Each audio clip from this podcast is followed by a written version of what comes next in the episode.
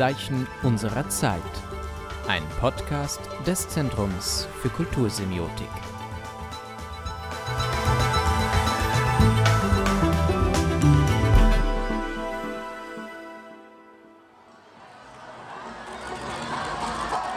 The organizers say we are over 60,000 people here today.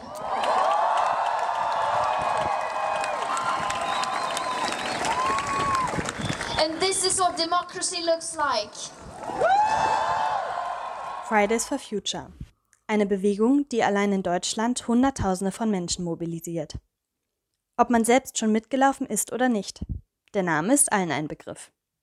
Es geht um mehr Klimaschutz, damit der Klimawandel, der längst im Gange ist, noch gebremst werden kann. Mit ihren Demonstrationen wollen Fridays for Future Druck auf die Politik ausüben. Und zuletzt haben sie mit ihrer Klage gegen das Klimaschutzgesetz für Aufsehen gesorgt. Wir haben mit dem Klimaaktivisten Linus Steinmetz gesprochen. Linus war seit Beginn der Demonstrationen in Deutschland an Fridays for Future beteiligt. Und er hat auch die Klage vor dem Bundesverfassungsgericht mit koordiniert. Werfen wir also einen Blick auf die Bewegung. Wo steht sie aktuell? Und was macht sie langfristig so erfolgreich? Wir freuen uns, Linus Steinmetz von Fridays for Future begrüßen zu dürfen. Also Linus, erstmal herzlich willkommen auch an dich. Magst du dich vielleicht erstmal vorstellen? Ähm, du bist ja Klimaaktivist und hast auch mit ein paar anderen jungen Menschen gegen das Klimaschutzgesetz der Bundesregierung geklagt. So, was hat dich allgemein dazu bewegt, bei Fridays for Future mitzumachen und wie kam es dazu? Ja, ich habe ähm, 2018 angefangen mit Fridays for Future Biken ähm, und habe das damals vor allem aus einer total großen Frustration getan. Also davor hatte ich mich gar nicht so viel mit Klimathemen beschäftigt.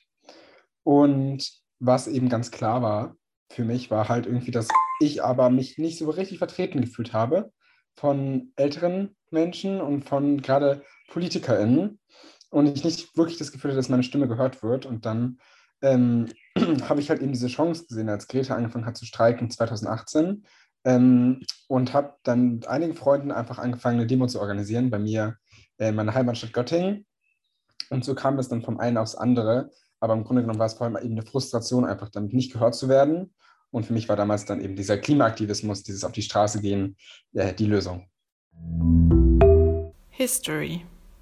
Ganz am Anfang unseres Podcasts ist es sinnvoll, erstmal die Frage zu klären, was steckt hinter dem Begriff Umweltbewegung und Klimaprotest überhaupt. Ich habe dafür ein Zitat von Frank Ückert herausgesucht aus seinem Buch Eine ökologische Ära, Perspektiven einer neuen Geschichte der Umweltbewegung und es lautet wie folgt. Jeder weiß, was die Umweltbewegung ist, bis man aufgefordert wird, sie zu definieren.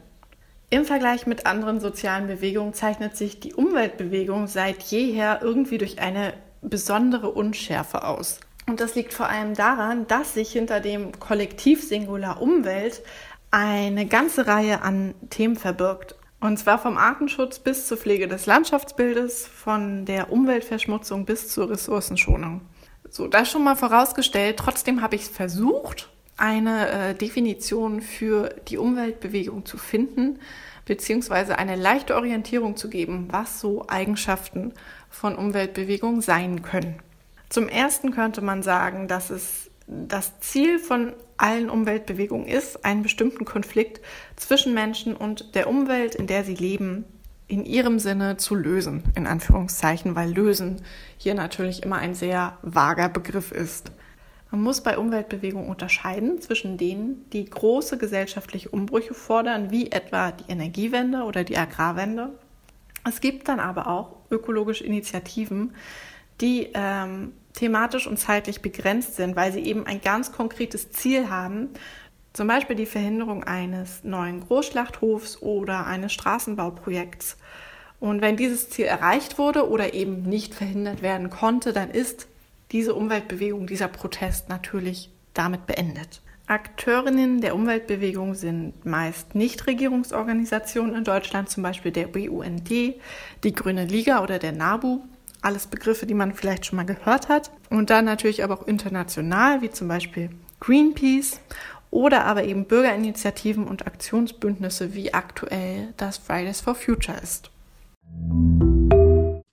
Genau, also im Grunde genommen ist halt der Kern des Geschäfts von Fridays for Future, auf die Straße zu gehen und tatsächlich im realen Leben Demonstrationen zu organisieren. Deswegen ist jetzt auch diese Verbesserung in der Corona-Situation eben für uns eine total, eine total große Chance.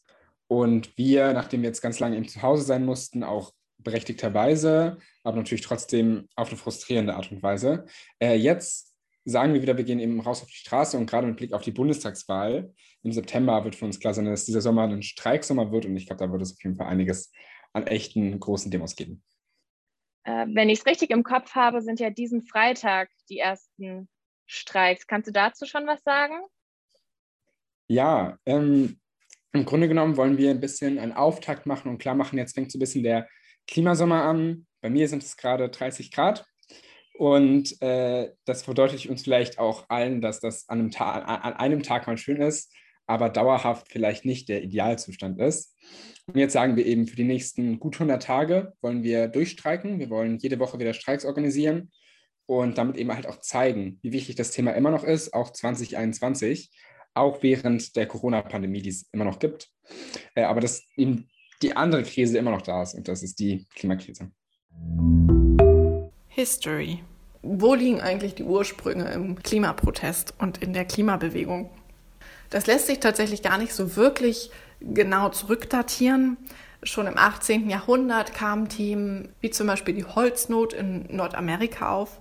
Auch in der Romantik war Umwelt und Natur immer ein starkes Thema. Von daher ist es gar nicht so genau zu bestimmen, aber was man sagen kann, dass ähm, sowohl in den USA, wo der Klimaschutz so ein bisschen seinen Ursprung hat, als auch in Europa das Jahr 1970 von großer Bedeutung war. Dort fand nämlich der erste World Earth Day statt, am 22. April. Und in Europa fand 1970 das erste internationale Naturschutzjahr statt. Welche Einflüsse glaubst du denn hatte die Pandemie auf die Bewegung, weil du es gerade ansprichst? Genau, also die Pandemie hatte ja vor allem für uns alle einen gleichen Effekt, und zwar, dass wir zu Hause geblieben sind primär. Und das ist für eine Protestbewegung auf jeden Fall eine große Herausforderung, weil das für uns eben auch bedeutet hat, dass wir unseren Protest irgendwie organisieren mussten, ohne vor die Tür zu gehen. Ähm, das heißt, ganz konkret äh, haben wir uns in den digitalen Raum vor allem bewegt und haben versucht, eben sowohl die Menschen, die wir mitgenommen haben in den Jahren zuvor, äh, weiterzubilden mit Webinaren und mit anderen Bildungsangeboten. Wir haben aber eben auch versucht, halt im digitalen Diskurs, und den gibt es ja auch ganz stark im politischen, auch auf Twitter und auf anderen Social Media Apps, ähm, aber auch allgemein auch über Online-Medien, haben wir einfach versucht, so viel äh, zu kommentieren und so viel auch durch ähm, Aktionen und Kampagnen zu beleuchten über die Klimakrise wie möglich. Und das war immer so ein bisschen unsere Lösung. Aber immer, wenn es möglich war, rauszugehen, zum Beispiel im Sommer 2020, ähm, wo die Corona-Lage ja zwischenzeitlich besser war, da war auch für uns klar, wir gehen raus auf die Straße, weil das ist der Kern von dem, was wir machen. Und deswegen ist es auch sehr gut, dass wir jetzt wieder äh, in Präsenz streiken können. History. In Westdeutschland entwickelte sich die Gesellschaft nach dem Krieg von einer Sparsamkeit zu einer Wohlstands- und schließlich zu einer Wegwerf- und Freizeitgesellschaft. Denn vor allem die zunehmende Verfügbarkeit von preisgünstigem Öl und Gas als hauptsächlichen Energieträger war eine große Belastung für die Umwelt und ähm, diese Verfügbarkeit machte die allgemeine Motorisierung und Chemisierung überhaupt erst möglich. Anfang bis Mitte der 70er Jahre gründeten sich in Deutschland dann auch viele regionale und lokale Bürgerinitiativen, die sich dem Thema Umwelt annahmen. 1971 verabschiedete die sozialliberale Regierung das erste deutsche Umweltprogramm. Dann war vor allem die Anti-Atomkraftbewegung Ende der 70er, aber vor allem in den 80er Jahren in der öffentlichen Wahrnehmung ein wesentlicher Teil der Umweltbewegung. Und diese Ökologiebewegung der 80er Jahre nahm sich zunehmend immer mehr und mehr Themen an. Zum Beispiel äh, ging es um eine Kritik an der fahrlässigen Abfallentsorgung und Verbrennung. Ebenso wurde die damalige industriefreundliche Chemiepolitik thematisiert, das Waldsterben, die Tropenwaldvernichtung. Es ging um die Gefährdung der Erdatmosphäre und um umweltschädliche Formen der Tiermast. Also zu dem Zeitpunkt sehr, sehr viele konkrete Themen, die damals einfach sehr präsent waren. Gesellschaftlichen Bewusstsein, da hat sich in den letzten Jahren definitiv was getan und auch sehr schnell was getan. Welchen Anteil denkst du, hatte denn Fridays for Future daran? Das ist natürlich eine schwierige Frage, auch weil Selbstlob natürlich ähm, ein bisschen verrufen ist. Ich glaube, es gibt auf jeden Fall mehr klimapolitische Akteure als Fridays for Future. Ähm, es gibt ganz verschiedene Bewegungen, die auch in ganz verschiedenen Lagern in unserer Gesellschaft ansetzen. Also es gibt Klimastiftungen, die arbeiten mit der Wählerinschaft der Union seit Jahren versuchen diese eben zu überzeugen, dass Klimaschutz überhaupt ein relevantes Anliegen ist. Und ich glaube, das sind so äh, Ansätze, die wir nicht vergessen dürfen. Und es gibt eben auch Bewegungen in anderen Ländern, die zum Beispiel die Klimakrise aus einer Gerechtigkeitsperspektive äh, betrachten und die da eben klar machen, dass wir zwar als junge Menschen in Zukunft betroffen sind, es aber eben jetzt schon Menschen in anderen Teilen der Welt gibt, die jetzt schon betroffen sind. Also ich glaube, es gibt da eine Vielzahl von Bewegungen. Ich glaube aber an diesem gesellschaftlichen Wandel äh, waren wir als gesamte Klimabewegung, als Zusammenschluss von allen klimapolitischen Bewegungen, ob wir jetzt dieselben Positionen oder nicht ist, äh, vertreten oder nicht, ist dabei egal.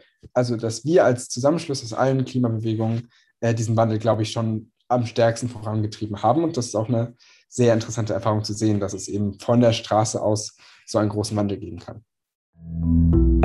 History. Ende der 80er, Anfang der 90er Jahre geriet die Umweltbewegung in Deutschland, aber auch zum Teil weltweit in eine Krise. Die Themen Klima und Umwelt wurden zu diesem Zeitpunkt einfach durch viel präsenter scheinende Ereignisse in den Hintergrund gedrängt. Das war in Deutschland zum einen natürlich die Wiedervereinigung 1989 und zusätzlich begannen zu dem Zeitpunkt auch die Feindbilder der Umweltbewegung etwas unscharf zu werden. Das war zum einen Teil durchaus dem Erfolg der Klimapolitik geschuldet. Andererseits lag das aber auch zu einem großen Teil daran, dass sich die Industrie der Thematik Umwelt annahm. Also mit großen Werbe- und Öffentlichkeitskampagnen versuchten Unternehmen Umweltschutz zu ihrem eigenen Thema zu machen und ihr Umweltimage aufzubessern. Das begleitet uns bis heute und ist, glaube ich, präsenter denn je. Wir nennen das Greenwashing. Was glaubst du denn, was macht Fridays for Future so erfolgreich? Also warum seid ihr so äh, erfolgreich und vor allem auch langfristig? Also ich glaube, im Grunde genommen ist den Erfolg, den ich zumindest wahrgenommen habe, der mir am besten erklärt, wie das mit uns passiert ist damals im Jahr 2019, dass wir so groß geworden sind auf einmal, dass wir ein reales Problem haben, über das wir reden, ein, ein, eine Menschheitskrise, eine Krise, wie wir sie in diesem Jahrtausend noch nicht erlebt haben. Und wir zur selben Zeit eine Gruppe von Menschen sind, die es zum ersten Mal so richtig geschafft haben, dieser Krise ein Gesicht zu geben. Also wir waren eben in der Situation, dass alle sich ein bisschen darüber bewusst waren, mir wurde schon im Kindergarten erzählt, es gibt irgendwie einen Klimawandel und der ist ein Problem für Menschen, aber niemand konnte sich so richtig vorstellen, was bedeutet das eigentlich für mich, was bedeutet das für die Menschen um mich herum. Und wir haben dem eben ein Gesicht gegeben. Wir haben eben gezeigt, wir jungen Menschen sind die, die betroffen sind und wir sind wütend und wir sind frustriert und wir sind wütend und haben das halt authentisch geäußert. Und ich glaube, das war ein bisschen die Art und Weise, wie wir es geschafft haben, groß zu werden. Aber natürlich auch über kleinere Sachen. Also auch, dass wir uns auf WhatsApp organisiert haben, bis heute, äh, ist sicherlich ein Faktor, wieso wir es geschafft haben, so schnell zu wachsen. Einfach weil, wenn wir irgendwie mit langen Protokollen und Mailverteilern gearbeitet hätten, sicherlich nicht denselben Erfolg gehabt hätten, sondern weil wir eben die Mittel genutzt haben, die irgendwie intuitiv für uns als Jugendliche waren. Faktoren des medialen Erfolgs. Das Institut für Protest- und Bewegungsforschung, kurz IPB, hat 2019 ein Working Paper zu acht Faktoren des medialen Erfolgs von Fridays for Future veröffentlicht.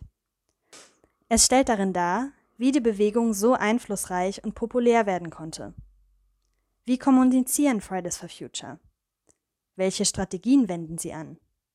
Das interessiert uns Semiotikerinnen natürlich besonders. Und daher werden wir nach und nach diese acht Faktoren des medialen Erfolgs untersuchen. Faktor 1. Der Grund war schon gelegt. Entscheidend für den Erfolg von Fridays for Future war, die Basis für eine breite klimapolitische Debatte existierte längst auch wenn dies in der Öffentlichkeit teils anders dargestellt wird. Aber im Grunde gehen der Bewegung bereits Jahrzehnte an Forschung und an Umweltbewegungen voraus. Und spätestens seit dem Pariser Klimagipfel ist das Thema Klimawandel ohnehin schon in der Spitzenpolitik angekommen. In den letzten Jahren lässt sich also von einem Green Mindshift sprechen. Immer mehr Menschen sind sich bewusst, welche Gefahr der Klimawandel für uns alle darstellt. Das Schlagwort Nachhaltigkeit macht sich auch in der Werbung breit. Und mittlerweile behandeln alle großen demokratischen Parteien in Deutschland den Klimawandel als Kernthema. Auch Fridays for Future haben zu diesem Trend beigetragen. Aber sie haben ihn vielleicht nicht gesetzt, sondern vielmehr verstärkt. Fridays for Future ist ja demonstrativ jung. Im Zentrum stehen ja SchülerInnen und du selbst gehst ja auch zur Schule. Ähm, was denkst du, wie beeinflusst das so die öffentliche Wahrnehmung dieser Bewegung?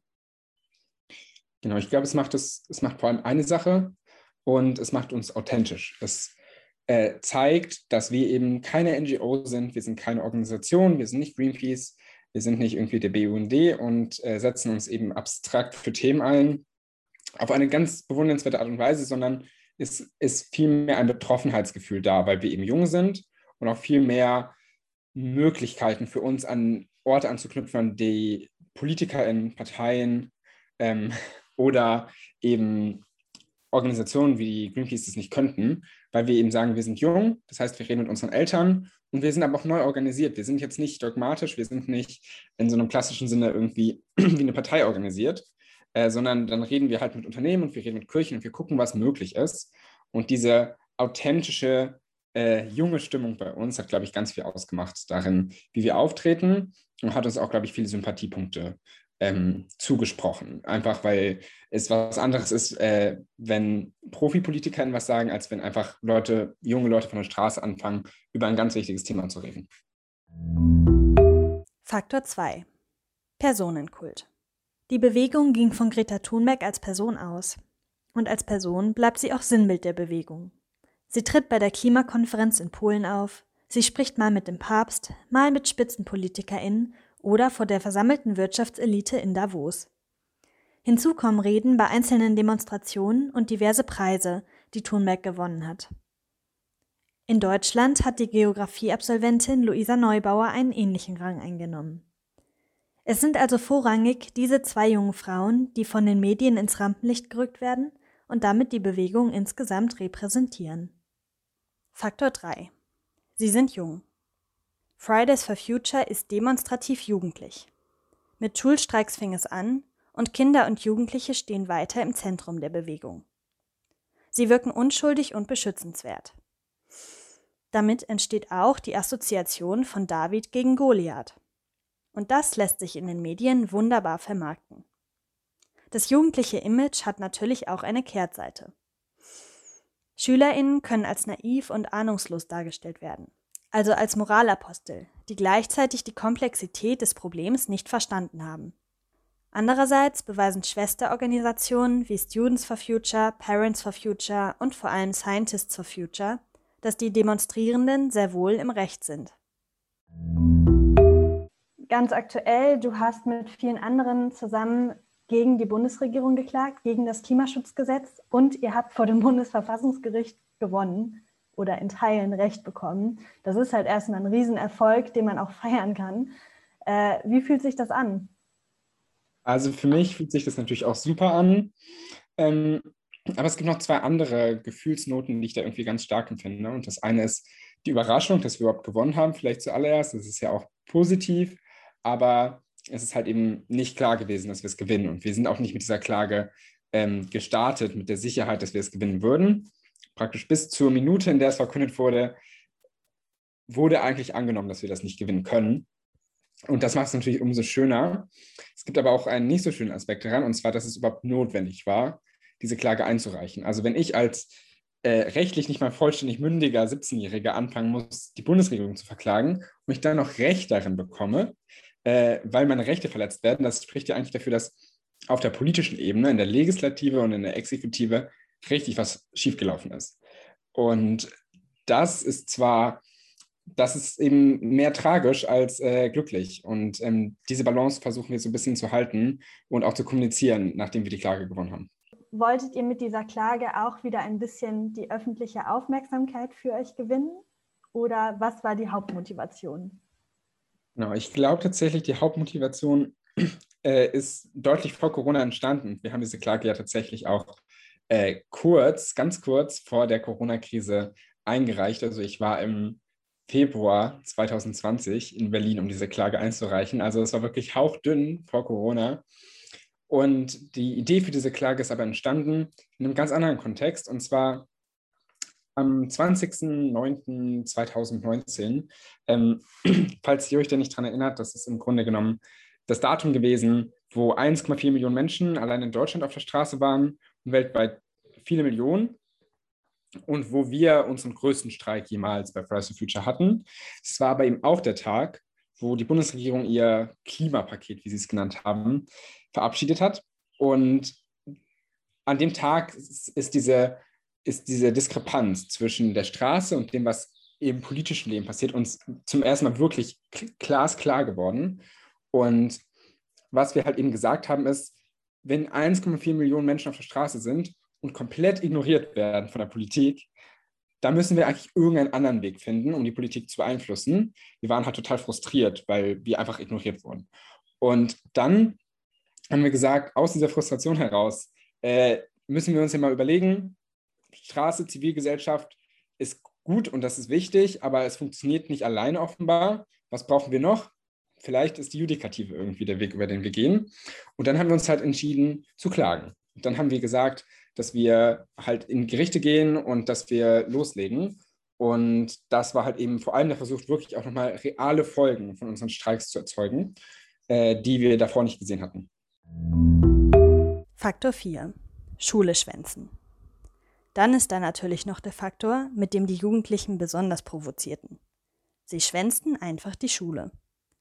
Die Verknüpfung der Forderung nach mehr Klimaschutz an die Praxis des Schulstreiks sorgte für viel Kritik.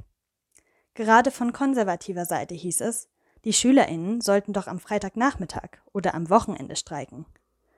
Konter der Aktivistinnen, ein Streik in der Freizeit bringe eben nichts, weil er nirgends anecke.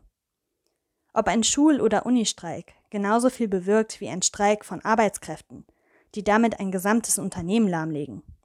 Darüber lässt sich diskutieren. Auch ob nicht lieber das Thema Klimawandel statt der Methode der Schulstreiks im Mittelpunkt stehen sollte. Fakt aber erstmal, die SchulschwänzerInnen erzeugten viel Aufmerksamkeit.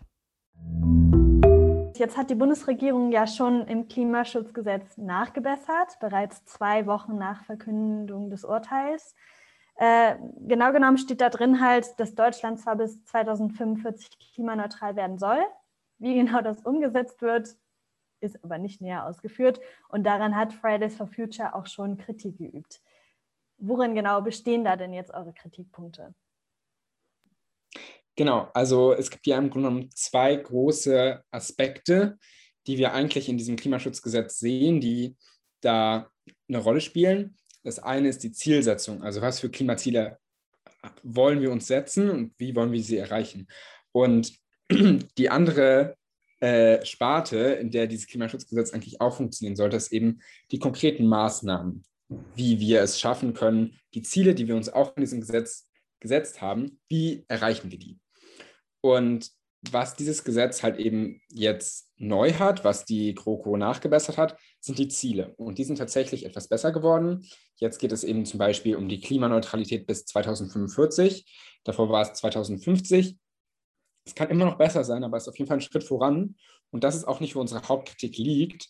Äh, unsere Hauptkritik ist im Grunde genommen, dass da neue Ziele gesetzt werden, obwohl die Bundesregierung weiß, dass sie eigentlich total krass ihre Maßnahmen auch ändern muss, um diese Ziele zu erreichen. Aber im Gesetz wurde nichts geändert hinsichtlich der Maßnahmen und die Maßnahmen wurden eben äh, total ausgelassen. Das heißt, im Grunde genommen hat die Bundesregierung da jetzt ein Gesetz beschlossen, von dem sie weiß, ähm, dass sie es selbst wieder brechen wird, weil, weil wir eben die Klimaziele, die sie sich da selbst gesetzt haben, nicht erreichen können. Faktor 5. Öffentliche Kritik. Ein Faktor des medialen Erfolgs von Fridays for Future ist die zunehmend öffentliche Kritik. Als Beispiel die Aussage von FDP-Chef Lindner, der meinte, das Klimathema solle man den Profis überlassen. Gerade aufgrund dieser starken öffentlichen Kritik formieren sich immer mehr externe und auch autonom organisierte Gruppen zur Unterstützung von Fridays for Future, unter anderem Parents for Future oder auch Scientists for Future. Ebenfalls unterstützen und verstärken etablierte Umweltverbände dankbar den Impuls der Bewegung. Ich glaube, diese gerichtlichen Klagen vor dem Bundesverfassungsgericht und vor anderen Gerichten werden sicher auch noch weiter eine Rolle spielen. Die haben da jetzt, wie gesagt, einen riesigen Erfolg erzielt. Und es wäre natürlich strategisch nicht klug, wenn wir das nicht auch weiter probieren. Und gerade weil das ja auch ein Präzedenzfall war, weil wir da neue Rechte als Generation zugesprochen bekommen haben, wird es da sicherlich auch neue Klagen geben. Was aber aus der Perspektive der Bewegung auch eben ganz klar ist, ist halt, dass wir nicht nur klagen können und dass nur zu klagen eben unsere Gesellschaft nicht ändern wird, sondern dass wir eben auf der Straße sein müssen, dass wir organisieren müssen und für Mehrheiten kämpfen müssen und dass wir diese Mehrheiten aber dann eben auch versuchen, in Parlamente zu organisieren. Das ist nicht unsere Aufgabe selber, aber eben zum Beispiel über Gespräche mit Abgeordneten oder über die kritische Begleitung von Parteien, wenn sie ihre Parteiprogramme aufstellen, ähm, hoffen wir uns halt, dass diese Klimaschutzbeschlüsse immer und immer weiter in die Realität, in die gesetzliche Realität in Deutschland einsickern. Äh, aber es gibt da ganz verschiedene Wege und wir versuchen, jeden Weg ein wenig zu gehen. Aber wirklich die Grundsubstanz, mit der wir arbeiten, sind Demonstrationen und das ist der Protest auf der Straße. Faktor 6. Die Marke Fridays for Future. Fridays for Future verbietet es, sich organisatorisch eng an andere Gruppierungen oder Verbände anzulehnen. Somit blieb die Marke, wenn man es so will, immer im Zentrum der öffentlichen Darstellung. In strategischer Hinsicht behielt Fridays for Future seine freundlich, friedfertige Ausrichtung. Jedoch wurde keine klare Abgrenzung zu offensiveren Aktionen zivilen Ungehorsams geschaffen, wie das beispielsweise der deutsche Ableger der britischen Gruppe Extinction Rebellion praktiziert. Zudem scheint es innerhalb der Bewegung keine zentrale ideologische oder strategische Richtungsdiskrepanz zu geben, was als eher untypisch für viele Bewegungen dieser Art gilt. Wenn wir jetzt mal in der Geschichte zurückgehen, sage ich mal, und sich einfach die Geschichte der Klimabewegung anschaut, stellt sich mir auch die Frage, ob der Bewegung momentan eine greifbare Thematik fehlt, um Erfolge durchzusetzen. Als Vergleich zum Beispiel die Anti-Atomkraftbewegung aus den 80er Jahren, die ja ganz klare Zielsetzungen hatte. Wie denkst du denn, geht es nach der Pandemie mit der Umweltbewegung, mit den Protesten und der Thematik Klimakrise in der öffentlichen Wahrnehmung weiter? Genau, ich glaube, Herausforderung mit Blick auf die Klimakrise ist eben, dass sie so allumfassend ist. Also im Grunde genommen müssen wir unsere ganze Gesellschaft fundamental reorganisieren, wenn wir diese Krise lösen wollen. Und das macht spezifische Forderungen natürlich nicht so leicht. Also es ist halt eben nicht so leicht, drei Forderungen zu haben und dann haben wir die Klimakrise gelöst, sondern wir bräuchten halt eigentlich einen Maßnahmenkatalog aus Tausenden und Abertausenden Forderungen, die alle umgesetzt werden. Das heißt für uns konkret, dass wir an die Stellen gehen, wo es am meisten wehtut gerade, wo es dem Klima und wo es den Menschen am meisten wehtut. Wir sind vor allem groß geworden, indem wir zum Thema Kohle äh, demonstriert und gearbeitet haben, weil das eben einfach wirklich die größte äh, CO2-Quelle im Verhältnis zu dem, was sie tatsächlich uns bringt, äh, in Deutschland ist. Und die Braunkohle ist äh, das Absurdeste, was man in diesem Jahrzehnt in Deutschland noch irgendwie am Laufen halten kann und sogar noch subventionieren kann. Äh, und das war praktisch die erste wirklich konkrete Forderung, raus aus der Braunkohle, raus aus jeder Kohle, die uns groß gemacht hat. Und jetzt versuchen wir eben immer wieder auch die Themen zu beleuchten, die wirklich große Hebel sind in unserer Gesellschaft äh, und große Hebel sind gegen die Klimakrise. Äh, das heißt, zum Beispiel Anfang dieses Jahres haben wir halt eben angefangen, auch über Gas zu reden und zum Beispiel über Nord Stream 2 zu reden, äh, weil große Infrastrukturprojekte wie die Erdgaspipeline Nord Stream 2 aus Russland nach Deutschland eine, auch ein absolutes Klimadesaster sind. Und was, glaube ich, für uns klar wird, was wir aber auch immer wieder brauchen, um als Bewegung groß zu bleiben, ist, dass wir Menschen zu verstehen geben, was die Klimakrise bedeutet. Dass wir nicht nur über die Lösung reden, das ist auch sehr wichtig, aber dass wir auch über das Problem selber reden. Und bei so einer Jahrtausendkrise ist es auch vor allem wichtig, den Leuten zu vermitteln, wir sind in einer Jahrtausendkrise. Und guckt mal, es ist 30 Grad draußen. Wir, wir können nicht dauerhaft so leben, wie wir es gerade tun. Und den Menschen so ein bisschen spürbar zu machen, was sind die tatsächlichen Folgen. Und ich glaube, das ist eben auch, was wir aus anderen Bewegungen gelernt haben, dass man den Leuten mitgeben muss, was das Problem ist, dass sie es auf einer ganz persönlichen Ebene verstehen, dass man da am Abendsbrottisch drüber reden kann. Äh, und sonst wird man eben keine Mehrheiten organisieren. Und wenn wir aber den Leuten vermitteln können, was das Problem wirklich ist, dann schaffen wir es auch, Lösungen und Mehrheiten zu mobilisieren. Faktor 7. Minimalkonsens. Breite öffentliche Zustimmung erhält Fridays for Future auch durch die Bescheidenheit ihrer Kernforderungen. Diese fordert lediglich die Einhaltung der gesetzlich vereinbarten Klimaziele des Pariser Abkommens.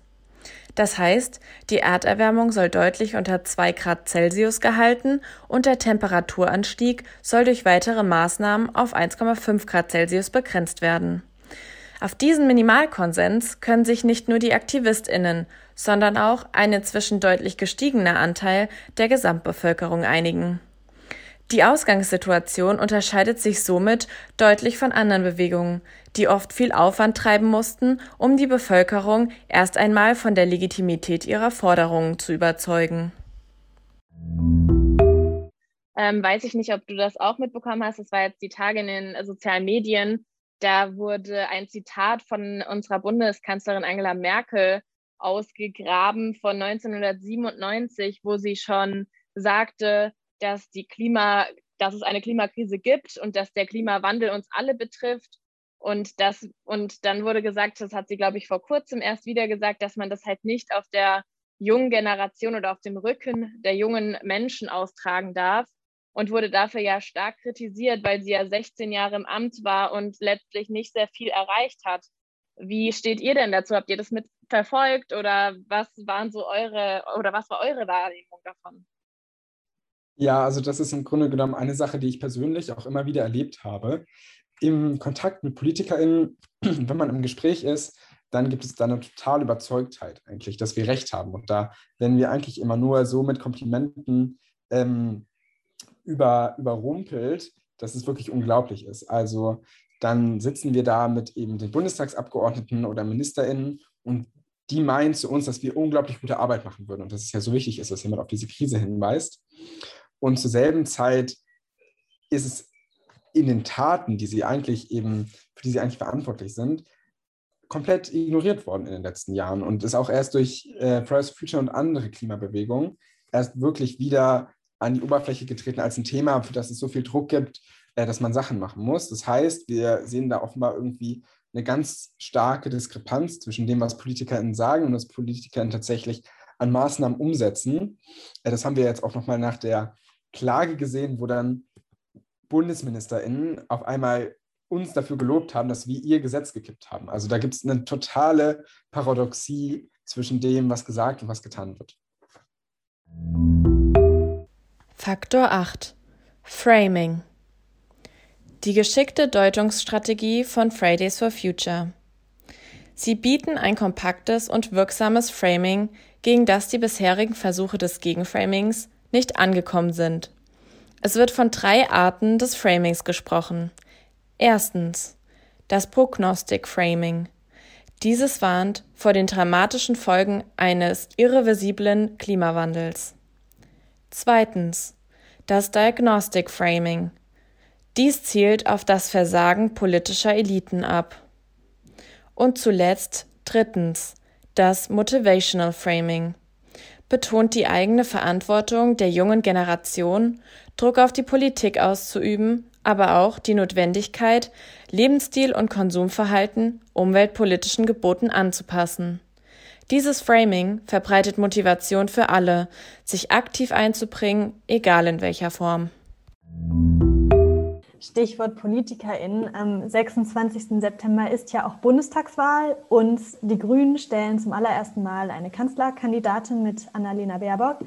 Ähm, denkst du, sie haben Chancen, diese Wahl zu gewinnen und denkst du, es würde sich wirklich etwas ändern, wenn jetzt eine grüne Partei, die ja auch für Umweltschutz steht, die Regierung stellt? Genau, also ich bin ja kein Politikwissenschaftler, das heißt, die Chancen, ob sie gewinnen oder nicht, kann ich mir noch nicht so gut ausrechnen. Äh, wenn ich dann mal vielleicht Politikwissenschaft studiert habe, äh, kann ich da meine Einschätzung nachreichen zu. Aber zu der Frage, ob eine Bundes, äh, Bundeskanzlerin Baerbock den fundamentalen Wandel bringen würde, den wir brauchen, kann man, glaube ich, einen Blick in die Geschichte nehmen und sich angucken, was waren denn die riesigen anderen Probleme, die wir irgendwie gesellschaftlich mal hatten. Zum Beispiel eben eine absolute rechtliche Ungleichheit zwischen ähm, Männern und Frauen äh, im Recht und in der Gesellschaft, zum Beispiel in Deutschland, aber auf der ganzen Welt. Ist das gelöst worden durch eine Partei, die praktisch sich nur um das Thema Gleichberechtigung von Männern und Frauen gekümmert hat? Tatsächlich nicht, sondern es ist eben gelöst worden über soziale Bewegungen. Und soziale Bewegungen, die versucht haben, in alle Parteien zu gehen oder zumindest in alle Parteien zu gehen, die irgendwie offen dafür waren und dafür Wandel geworben hat. Und das ist im Grunde genommen unserer Meinung nach bei Fridays for Future auch, was wir mit der Klimakrise tun müssen, dass es eben nicht reicht, wenn es eine Klimaschutzpartei gibt und die löst das Problem für uns, sondern dass wir in alle politischen Lager vordringen müssen, die im weitesten Sinne demokratisch sind und mit allen diesen Menschen darüber reden müssen, dass es ein ernstes Thema ist. Und wir brauchen eben auch Klimaschutz in der Union. Ich würde jetzt nicht die CDU wählen bei der Bundestagswahl, das kann ich sagen. Aber es funktioniert eben nicht so, dass nur eine Partei Klimaschutz macht. Und deswegen werden wir eben auch vor allen, Parteizentralen, vor allen Parteizentralen stehen im Wahlkampf und werden allen Parteien auch Druck machen. Es muss also ein gesamtgesellschaftlicher Wandel stattfinden. Welche positiven Tendenzen kannst du denn bezüglich der Klimawandelpolitik oder bezüglich so dem gesellschaftlichen Bewusstsein für den Klimawandel jetzt schon feststellen? Es ist eigentlich total schön und bewundernswert, weil wir eben über die letzten Jahre total krasse Änderungen in der Art und Weise, wie wir als Gesellschaft mit der Klimakrise umgehen, gesehen haben. Also was heute selbstverständlich ist, dass darüber diskutiert wird, äh, wie wir schnell, möglichst schnell aus der Kohle aussteigen und wie hoch jetzt ein CO2-Preis zu sein hat, das sind eben Fragen, die waren undenkbar vor zwei oder drei Jahren, äh, sondern da war die Frage, sollten wir irgendwann mal aus der Kohle aussteigen und was ist ein CO2-Preis? Äh, das heißt, wir sehen eigentlich, dass im gesellschaftlichen Diskurs ganz viel ganz schnell verändert hat. Wo wir eben die den Wandel nicht schnell genug sehen, das sind halt die politischen Realitäten. Das sind die Beschlüsse vom Bundestag. Der hängt eben hinterher und das müssen wir ändern. Und deswegen versuchen wir eben auch klarzumachen, dass man die Politik jetzt adressieren muss, weil diese vielen Menschen, die sich angefangen haben, über die letzten Jahre äh, über die Klimakrise Gedanken zu machen, die fragen sich jetzt gerade, was kann ich tun? Und äh, meinen das sehr ernst. Und zur selben Zeit ist die politische Realität aber noch ganz woanders. Und wir versuchen das jetzt mit der Bundestagswahl und mit Protesten vor der Bundestagswahl eben zusammenzubringen. Wir versuchen zu zeigen, wir müssen die, Politi äh, die politischen Realitäten ändern, damit wir äh, auch gesamtgesellschaftlichen Wandel hinbekommen. Und dafür brauchen wir alle Menschen auf der Straße. Was sind denn für dich so die persönlich wirksamsten Dinge oder vielleicht auch für euch als Bewegung, die jeder selbst im Alltag ändern könnte und auch sollte, um eben etwas gegen die Klimakrise zu tun? Ja, das ist eine gute Frage. Das werden wir auf jeden Fall auch oft gefragt. Ähm, ich bin persönlich der Meinung, dass bei der Einzelperson ansetzen, ist beim Individuum ansetzen, gar nicht mal immer der beste Ansatz ist, wenn es um die Klimakrise geht, weil es eben sehr schwer ist zu vermitteln zu der alleinerziehenden Mutter, äh, die lange irgendwie auf einen Urlaub in Mallorca gespart hat, dass es jetzt ein Menschenrechtsverbrechen ist, wenn sie nach Mallorca fliegt. Äh, während wir in Deutschland eben auch Kohlekonzerne haben, die das wirklich millionenfache von ihr, von ihrer Emission, indem sie nach Mallorca fliegt, ausstoßen, eben indem sie Strom produzieren, den wir nicht brauchen, den wir gerade wirklich einfach nicht brauchen. Und ich glaube, deswegen ist für uns wichtig zu priorisieren, was sind die großen Fragen und was sind auch die Leute, wer sind die Leute, was sind die Organisationen, die diese Sachen ändern können. Und das sind eben in der Regel nicht wir, indem wir eine andere Kaufentscheidung machen, sondern das sind Entscheidungsträger. Das sind Leute im Unternehmen und das sind eben Leute, die Parteien anführen oder die im Bundestag sitzen. Das heißt, ich glaube, was man der Einzelperson mitgeben kann, und das können auch Einzelpersonen machen, ist halt, dass man irgendwie in Kontakt mit diesen Menschen treten muss und diesen Menschen Druck machen muss, dass sie sich anders entscheiden.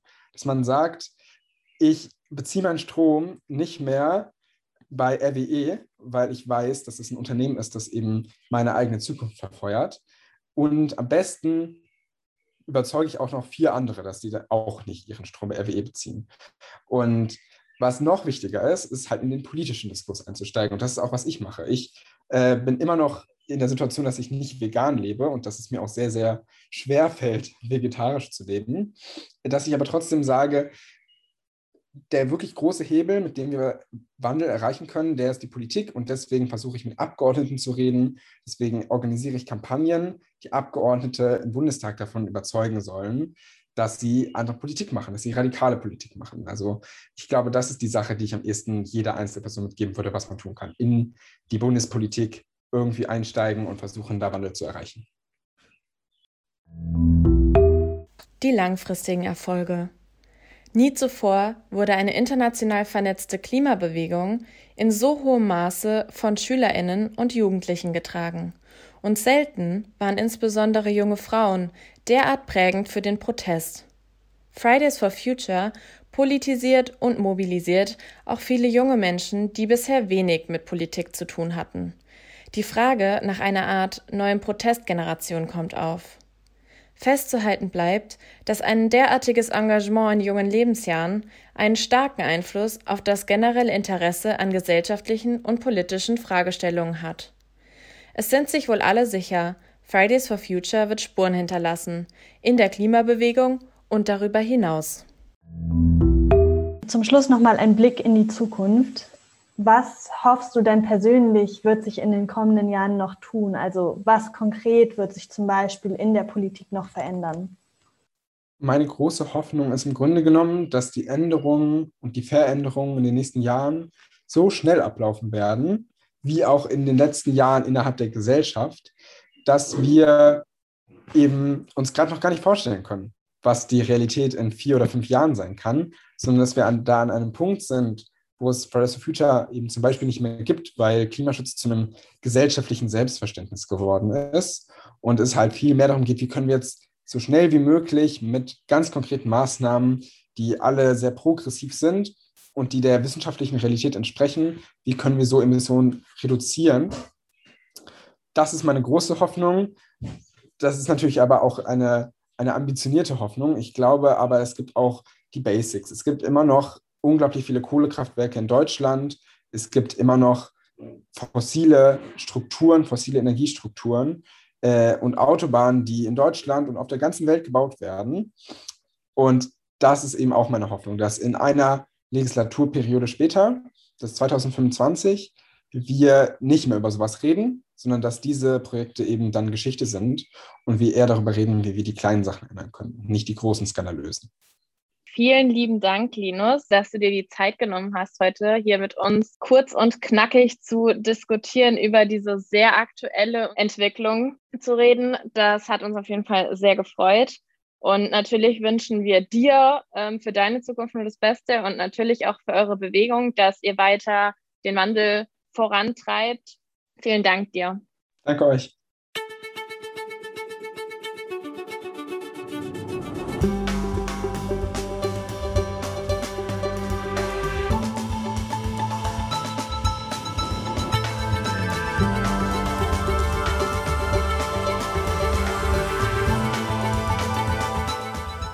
Zeichen unserer Zeit.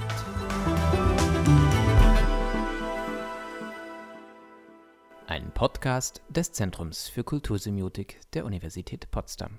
Musik von Alexander Zabadosch.